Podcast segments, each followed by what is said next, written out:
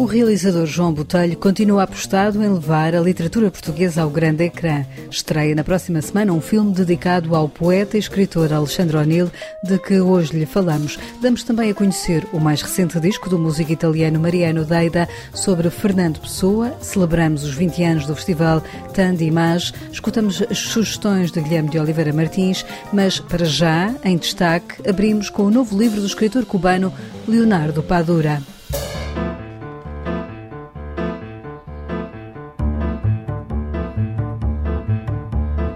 Como Poeira ao Vento é o novo romance do escritor cubano Leonardo Padura. Neste livro conta-se a história de um grupo de amigos, do exílio, dos que ficaram no país e da amizade que os une. Em entrevista ao Ensaio Geral, Leonardo Padura fala deste livro que reflete também a história contemporânea de Cuba, a história da sua geração e ainda da situação atual que se vive no seu país depois de uma pandemia de Donald Trump e dos protestos do verão passado. Na passagem por Lisboa, onde participou no Festival 5L e apresentou o seu livro, Leonardo Padura conversou com a jornalista Manuela Pires. Este romance, com mais de 600 páginas, conta a história de um grupo de amigos que, afinal de contas, a história de uma geração, a geração de Leonardo Padura, que quando chega aos 30 anos vê o futuro desaparecer. É uma história do exílio. Quase todos saem do país por razões pessoais, profissionais, sentimentais, económicas, nenhum por motivos políticos, embora tudo seja por razões políticas. A história de, deste grupo de, de pessoas mm, que han mantenido uma, uma relação de, de cercania. A história deste grupo de pessoas que mantiveram uma relação muito próxima Todos andaram na universidade, são médicos, engenheiros, e esse processo da diáspora desta geração ou da permanência em Cuba de outros amigos é parte da história contemporânea de Cuba. Esta é a história da minha geração. A partir do momento em que Cuba atravessa uma grande crise económica no início dos anos 90, desapareceu a União Soviética e o dinheiro soviético. E desapareceu o país virtual em que vivíamos e começamos a viver num país real. E desapareceu aquele país virtual en el que vivíamos y empezamos a vivir en un país real. Leonardo Padura, que decidiu continuar a viver em Cuba, diz que este acaba por ser um livro sobre a história contemporânea de Cuba e em Cuba tudo é política. Talvez por isso este seja o seu livro mais polémico. Mas de falarmos sobre a vida cotidiana de Cuba, possivelmente é o meu livro mais polémico.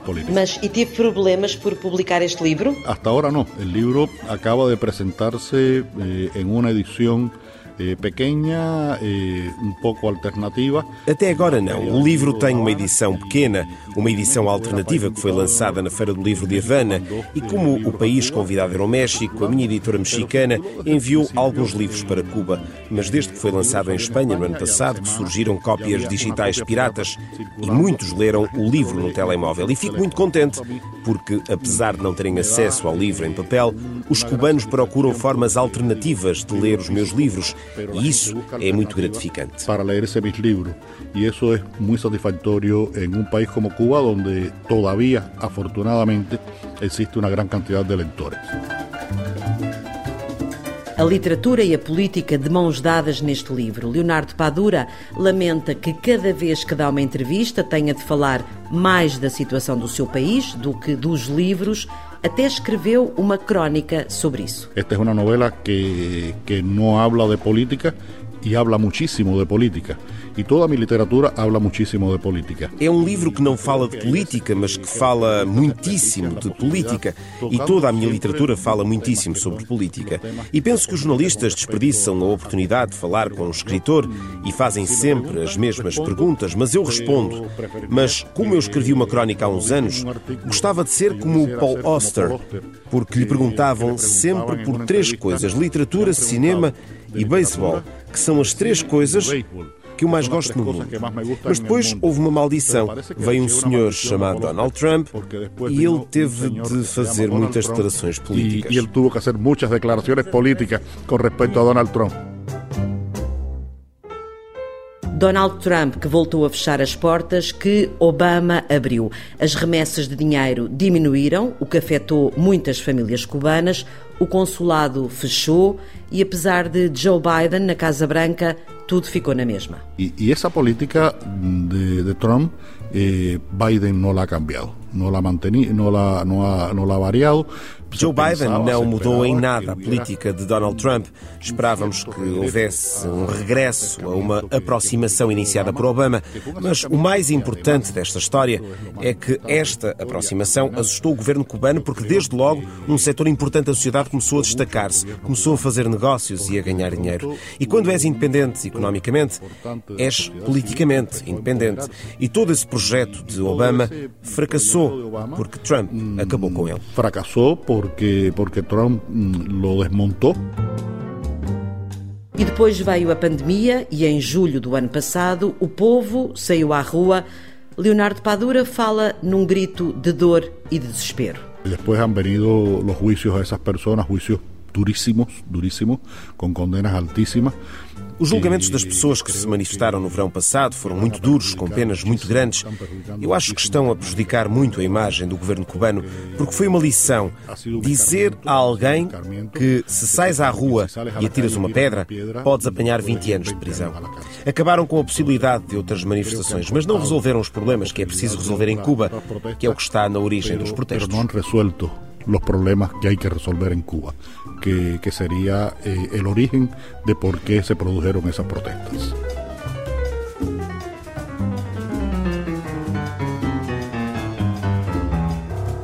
Depois de Lisboa, Leonardo Padura vai na próxima semana a Espanha, antes de regressar à Havana para fazer a revisão do livro que acabou de escrever com o seu detetive Mário Conde. É uma história com duas lá dentro. A história deste personagem em 1910. É a história desta personagem em 1910 e uma história com Conde em 2016, precisamente no momento em que Obama visita Cuba. São dois momentos muito loucos da vida cubana, porque parecia que ia acontecer alguma coisa, mas não aconteceu nada. É um romance que, através de dois caminhos diferentes, com personagens muito diferentes, conta a história dessa Cuba que não acaba nunca e que nunca chega onde pensamos que pode chegar.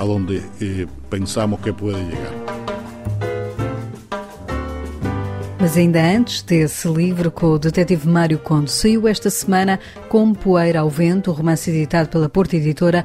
Pode ler esta entrevista da Manuela Pires a Leonardo Padura na íntegra no site da Renascença.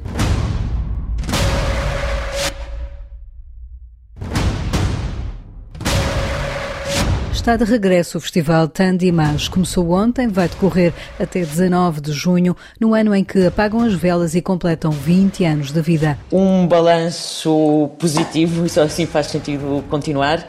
E trata-se de um festival que de facto já passou por eh, variadíssimas fases, mas que tem provado ter, como se diz agora, resiliência, até porque é o último sobrevivente de uma rede de parceiros internacionais, continuando a existir eh, atualmente apenas em Lisboa. Mariana Brandão, do TAN de Image, abre o cartaz e diz-lhe o que pode ver. São seis peças, quatro das quais em estreia absoluta. Pode hum, visitar a instalação já inaugurada na Appleton, é um trabalho de João Bento intitulado De Gelo Diamante em Bruto. Depois de 19 a 22 os Silly Season apresentam em estreia absoluta uma nova peça no Teatro Meridional, intitulada Documentário. A Leonor Cabral apresenta a 26 e 27 de maio na Black Box do CCB a sua nova peça eh, chamada Ciclone. Depois, Isadora Alves, em dois parques de eh, Lisboa, do Vale do Silêncio e no Alvito, apresenta uma performance, isto nos dias 27 e 28 de maio, que se chama Mas Onde Está a Espada? A seguir, num espaço mais convencionado um, e muito dinâmico, que é o Teatro do Bairro Alto. Jena Tiam, Catarina Rolo Salgueiro e Surma avançam com a peça para acabar com o julgamento de Deus, isto entre 3 e 5 de junho, e este primeiro momento do Tandimage encerra com um trabalho do Pedro Batista intitulado Anima e que será apresentado 16 a 19 de junho no CAL, Primeiros Sintomas. Depois, o Festival Tandimas regressa para um segundo momento no final de outubro, início de novembro.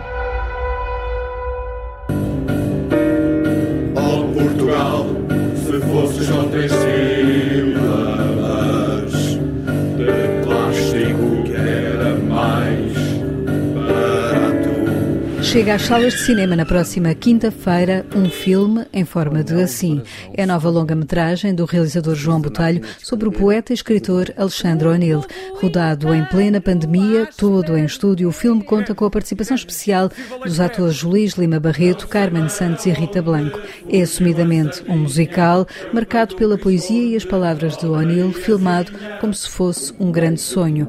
Depois de já ter feito filmes com base nos livros de Agostina Bessa Luís, José Saramago, essa de Queiroz ou Fernando Pessoa, ao ensaio geral João Botelho reconhece e explica este seu empenho em trazer para o ecrã a literatura portuguesa. Eu gosto muito de uma frase do Pessoa, naquele texto que ele elogia o Padre António Vieira, né, que diz que é um, um grande da língua portuguesa, do barroco, e diz que chora quando ouve aqueles textos. E, e tem lá nesse texto tem uma frase maravilhosa que é a minha pátria, a língua portuguesa.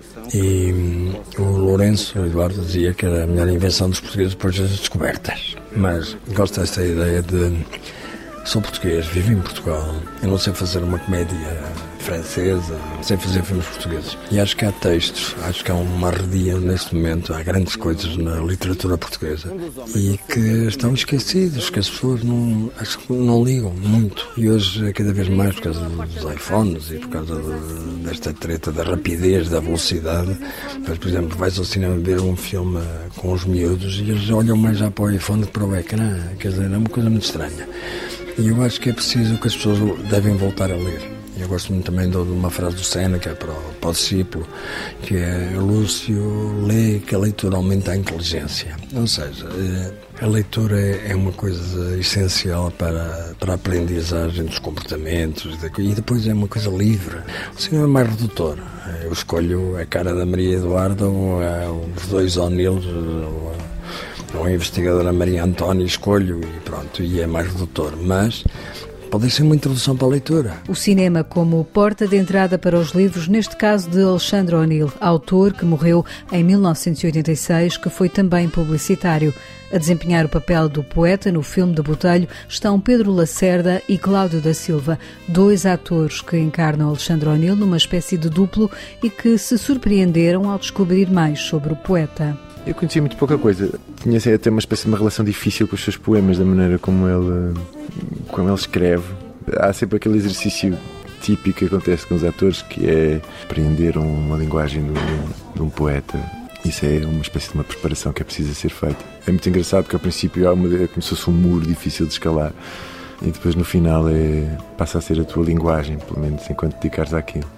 Eu lembro-me que algumas coisas que lia ficava muito surpreendido, como é que havia uma pessoa que, que nos tirava, que nos rastejava quando estávamos a ler as, a, a, poesia. E depois fui redescobrindo, descobrindo coisas, porque toda, toda o Alexandre O'Neill como como documentarista de, de programas da RTP, de, uh, Alexandre O'Neill enquanto letrista, letrista de, de fados maravilhosos que toda a gente conhece.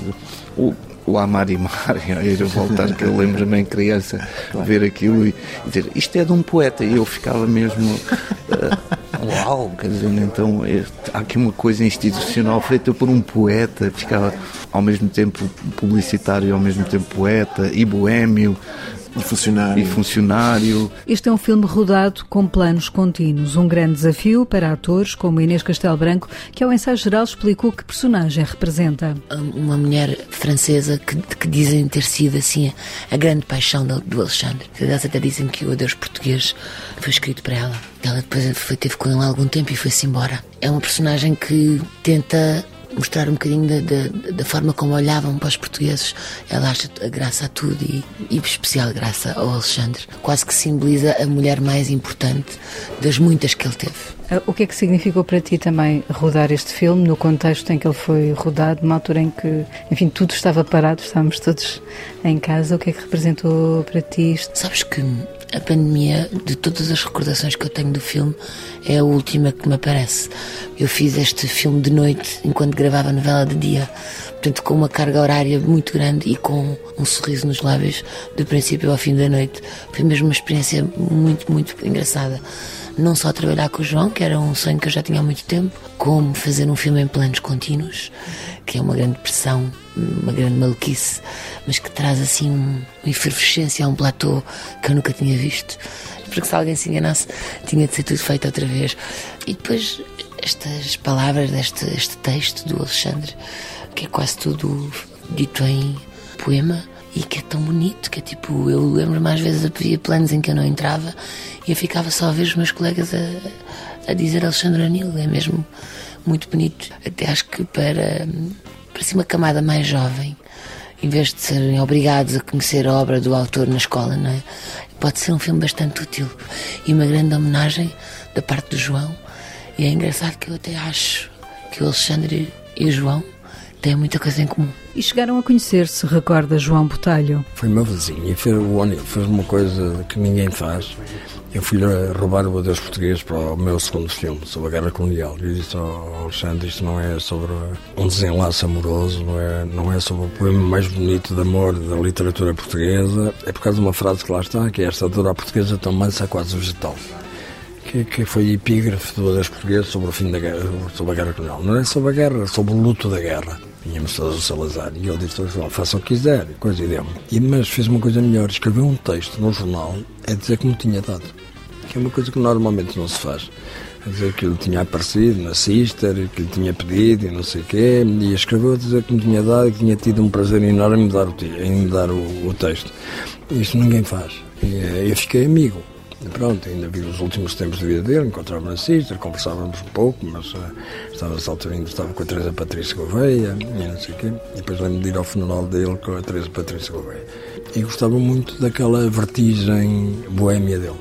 Ou seja, uma pessoa comia demais, bebia demais, não como, como pouco, mas uh, bebo alguma e gosto da noite, como ele. E pronto, é uma, uma ideia de liberdade que me interessa, que está no texto do O'Neill e está na minha modo de viver. As semelhanças entre Botelho e O'Neill, um filme em forma de assim, chega na próxima quinta-feira aos cinemas. No ensaio geral recebemos agora Guilherme de Oliveira Martins, nosso colaborador semanal do Centro Nacional de Cultura, que nos destaca hoje alguns livros e também o filme de João Botelho. O encontro é surpreendente e extraordinário. João Botelho traz-nos de volta Alexandre O'Neill neste filme em forma de assim. O grande poeta, cultor da nossa melhor língua, merece sempre a melhor atenção e a melhor leitura. O poeta cronista encarrega-se da vidinha, sempre sem a levar muito a sério.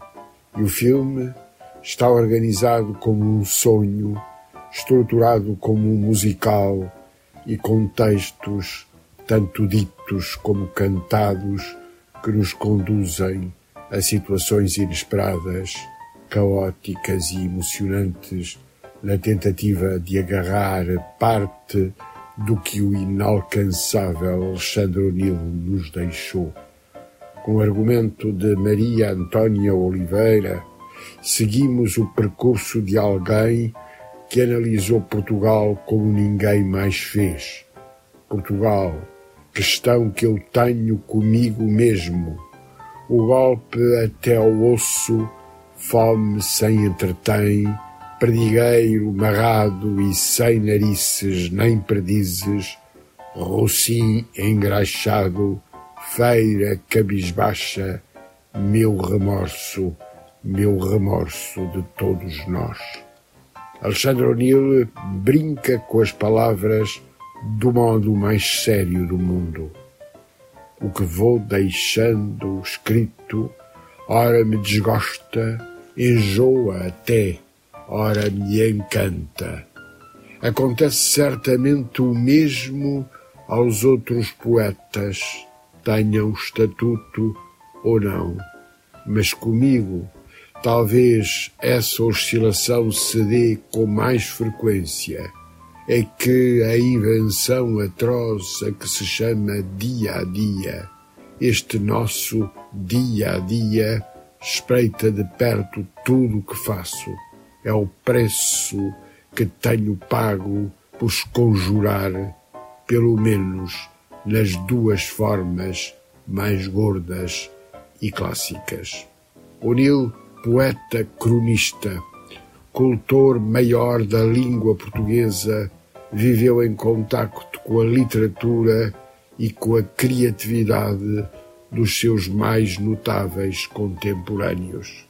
E o meu conselho de leitura começa por ser o de Maria António Oliveira Alexandre O'Neill, uma biografia literária na Dom Quixote, mas também ir até Ruben A, na Torre da Barbela, que os livros do Brasil publicaram e que foi uma obra revista pelo próprio O'Neill.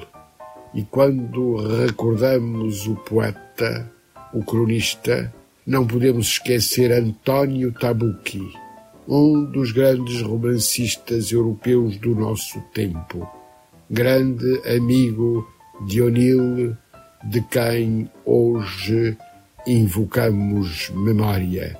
E aconselhamos três dos livros que ultimamente foram publicados de Tabucchi pela Dom Quixote. A Cabeça Perdida de Damasceno Monteiro está a fazer-se cada vez mais tarde e o Fio do Horizonte.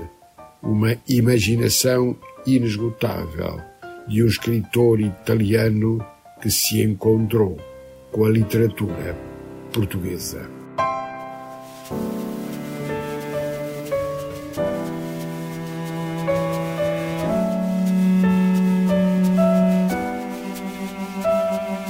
Esta é uma das músicas que conta a história de amor de um músico italiano por Fernando Pessoa. Mariano Deida lançou o disco Fausto, onde presta homenagem à escrita de Pessoa, que entre 1908 e 1933 trabalhou na sua versão da lenda alemã, escrevendo dezenas de textos. Pegando nesta matéria literária, Mariano Deida voltou à obra de Pessoa. Eu já fiz seis discos sobre os versos de, de, do grande poeta o Fausto faltava, faltava na minha vida porque penso que o Fausto de Fernando Pessoa seja um, um, um livro muito importante para a vida humana porque este livro pode mudar completamente o pensamento na maneira de viver. Fausto aconteceu antes dos heterónimos de Pessoa e continuou depois deles. Em entrevista ao ensaio geral, Mariano Deida explica porque sente que o poeta ajudou na escrita da música que criou. Pessoa já no, na, na, na prefação do livro já dá uma pequena ideia de como poder um, pôr a música é incrível, mas, mas, já a pessoa pensou isso. É, ajudou, mas ajudou muito. Mas a coisa mais importante deste, deste livro é a capacidade de Fernando Pessoa de pensar ao valor da vida, porque este livro é uma luta entre a inteligência e a vida. No final ganha, obviamente ganha a vida. Este livro, a vida é a coisa mais importante. Ao ouvinte atento, encontrará situações musicais de Mozart, Schubert, Shostakovich ou António Pinho Vargas num disco em que conta com a colaboração de Camané, do Corpo Polifónico do Teatro Nacional de São Carlos de Lisboa. É, eu não podia fazer um disco como este sem, sem a participação do coro, porque no livro de Fernando Pessoa está um coro que diz coisas e depois um coro polifônico exalta alguns momentos muito dramáticos da escritura de, de, Fernando Pessoa. Esta história de amor musical nasceu também incentivada pelo escritor italiano Antonio Tabucchi. É uma história de amor muito longe, porque hum, eu quando fiz o primeiro disco, 20, 25 anos atrás, era um disco muito clássico, muito camerístico, e encontrei Antonio Tabucchi, que é, é o tradutor quase toda a obra de, de Pessoa em italiano, e quando Antonio Tabucchi ouvi a primeira vez o meu primeiro disco, me disse: Olha, é, tu precisa que, de continuar com este projeto, porque tu podes ajudar também Fernando Pessoa a entrar no gosto de, da literatura italiana. É com Fausto e a música de Mariano Daida e a poesia de Fernando Pessoa que hoje fechamos o ensaio geral que teve sonorização de José Luís Moreira. Voltamos de hoje a oito dias. Vamos estar em Matosinhos, no Festival Literatura em Viagem, a conversar com os escritores Federico Lourenço e o prémio Pulitzer Benjamin Mozart. Boa noite e bom fim de semana.